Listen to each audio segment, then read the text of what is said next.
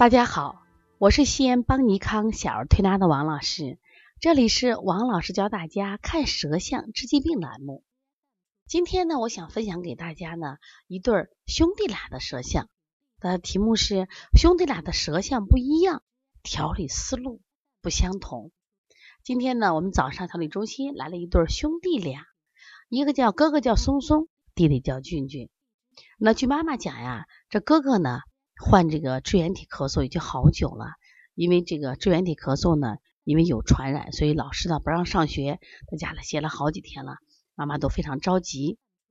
没想到呢，最近这两天弟弟也咳嗽了，而且呢咳嗽的这个声音呀，包括程度呀，跟哥哥可像，所以妈妈想，我也就不做检查了，我也就认为他也患了支原体咳嗽，所以一并带两个孩子来调理。那我们现在看一看这两个孩子，从症状上都像支原体咳嗽，那么调理思路一样吗呢？因为在西医里边，如果都是支原体咳嗽，我们往往用的药是一样的，一般采用大环内酯类类的这抗生素，就像我们的罗红霉素，最常用的是阿奇霉素。那我们在中医调理，是不是也能按这样的思路呢？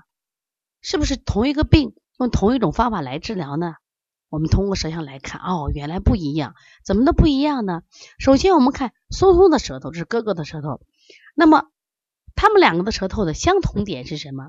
两个舌头都比较厚，都比较实。为什么会这样呢？是因为妈妈不知道在食物的规避。这两个孩子虽然都已经停课在家休息，但是呢，仍然每天两杯奶还要吃肉。因为在家待着了，妈妈做饭更方便了啊。总觉得孩子身体弱，给补充营养，所以身体比较湿。那么要仔细看区别，发现哥哥和弟弟的舌头其实有明显区别。第一个什么区别呢？首先我们从嘴唇看，嘴唇的哥哥的嘴唇比较干，弟弟的嘴唇比较润，舌苔上表现更明显。哥哥的舌苔厚，关键是干裂，而弟弟的舌苔呢厚，它是什么呀？润滑，也就是很明显，哥哥的舌头是燥，那么弟弟的舌头是湿。那么既然舌象不一样，虽然咳嗽的症状一样啊，都是以什么呀？干咳有痰，好像很相似，但实际上你仔细分辨，应该是不一样的。哥哥的咳嗽有痰，是那少许痰，是呲啦呲啦的痰；而弟弟的咳嗽有痰，虽然也少许痰，但是明显的有水声。那么从这个角度来说，那我们的调理思路应该是不一样的。那么怎么不一样呢？那我们说弟弟的哥哥的这个舌头呢，因为是燥，所以我们加一些阴虚的手法，滋阴的手法，就是我们说取天河水呀，补肾阴分阴，清肺平肝。那么弟弟的，因为他水湿多呀，他那个体内呀有湿气，那我们要做一些什么呀？化湿的手法，像补肾阳、补脾阳、外劳宫。但是他两个同时。都有这个苔厚，而且舌苔壅塞的现象，我们还要做一些消食的手法。所以像我们做了一些揉板门啊、掐四缝、揉足三里、摸腹这样的手法。那我今天为什么要分享这两个案例呢？就想告诉大家，所以同样是兄弟俩，在家吃一样的饭啊，得一样的病，那我们在处理上的这个思路是要根据他每个人的症状，我们。给出相应的治疗方案，说千万不要一刀切，说啊都是支原体感染，我们都用一个方法。那妈妈说，那我们现在要不要吃药？我说是这样的，因为两个都上学了，在孩子比较大，如果呢你治疗时间不够，你可以配合用药。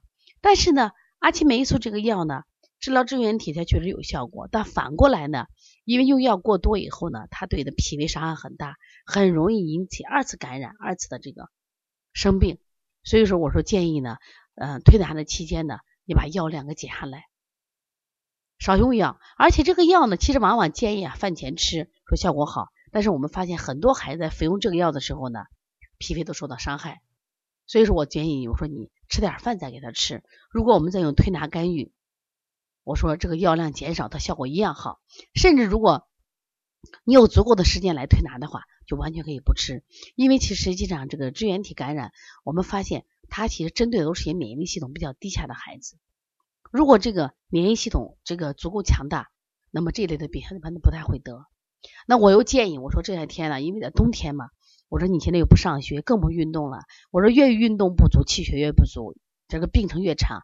我说今天天特别好，我说一定要带两个孩子去晒后背、晒头顶。我说扒在墙上晒上半小时到一小时的后背。我说阳气给他补足了，他的正气补足的话，我说这个病很快就好了。所以遇到支原体的咳嗽，我们也不要紧张。再关键是遇到同样是支原体，如果他的呃诊断症状很相似，但仔细诊断我们有相差点，所以说我们一定要什么呀？采取不同的调理思路，切忌一刀切。如果你的孩子也有这样那样的问题，或者你在推拿过程中也有问题，可以加王老师的微信幺五七七幺九幺六四四七。如果想咨询邦尼康的一些课程，特别是我们在一月份刚开设个新课程，关于发二十八种发烧的调理方法，可以加帮小编的微信幺八零九二五四八八九零。同时想咨询我们的开店班、辩证提高班以及我们的这个基础班，也可以咨询王小斌。好，谢谢大家。